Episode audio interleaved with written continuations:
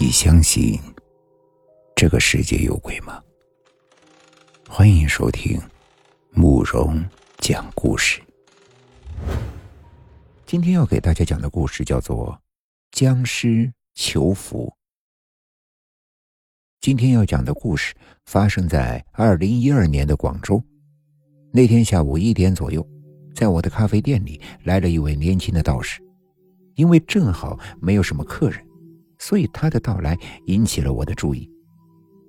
他选了角落里一张桌子坐下，点了一杯拿铁，拿着一份报纸低头看了起来。十分钟之后，走进了一个漂亮的年轻女子。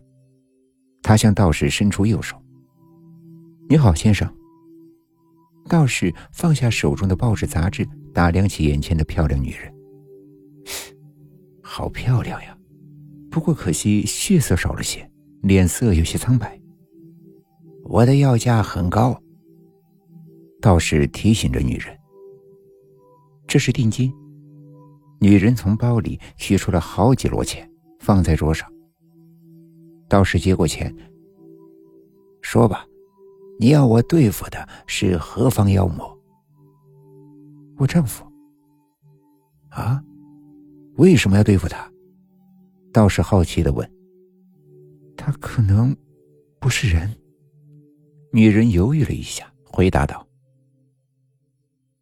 你怎么发现的？”道士神色不惊。作为一位入世修行的道士，他见多了不是人的人。我和丈夫是在医院里认识的。女子微微低头，慢慢的陷入了回忆。当时因为和之前的男朋友分手，一时想不开。服下大量的安眠药，一心求死。后来我被家人发现了，送入医院抢救。在医院里，我认识了现在的丈夫。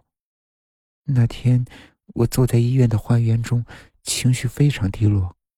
就在那时，他出现在我的面前，跟我说，他也是一个被爱人抛弃的自杀未遂者。我们俩聊得很投缘，最后我们约定一同悄然离开，忘记。过去的所有，去陌生的地方重新开始生活。后来，我们就相爱了。因为爱，我开始想知道他以前的身份，暗自请了私家侦探调查他的过去。可私家侦探递给我的调查报告上，赫然显示他，他是个死人。当年目睹他死亡的有很多人，事实毋庸置疑。只是他的遗体推入太平间后，却离奇失踪。想想这一年多以来，原来一直我在和一个死人生活，我十分害怕，我不知道该如何是好。听说您善于捉鬼，就冒昧的前来找你求助。那你为什么不报警呢？可以让警察对付他呀。道士问出心头的疑惑，女人略微迟疑了一下。抬起头看着道士的眼睛。他虽然是僵尸，但是他却对我非常的好，百般呵护。你是高人，一定可以安然的超度他，让他没有任何痛苦的去投胎转世。我不想他受到任何的伤害。哦，我明白了。你其实并不是想要我对付他，只是希望我能够令他安心死去，重新投胎做人，对吗？正是这样。女人点头。他虽然不是人，却比所有的人都爱你，而你也很爱他。既然如此，何必管他是僵尸还是别的什么呢？就这样生活在一起，难道不好吗？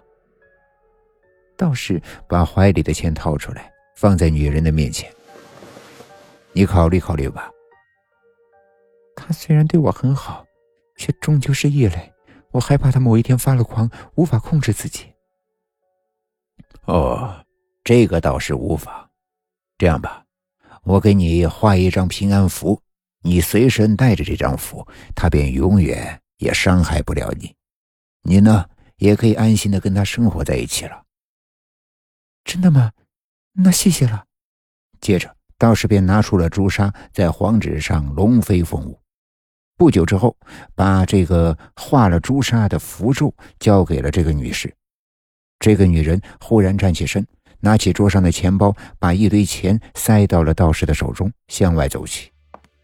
道士收完钱之后，伸了个懒腰，也从椅子上站起身。我从收银台后探出头，笑盈盈的看着道士：“哎，你的符真的管用吗？”“哼，我的符呀，不管用，我乱画的。”“啊？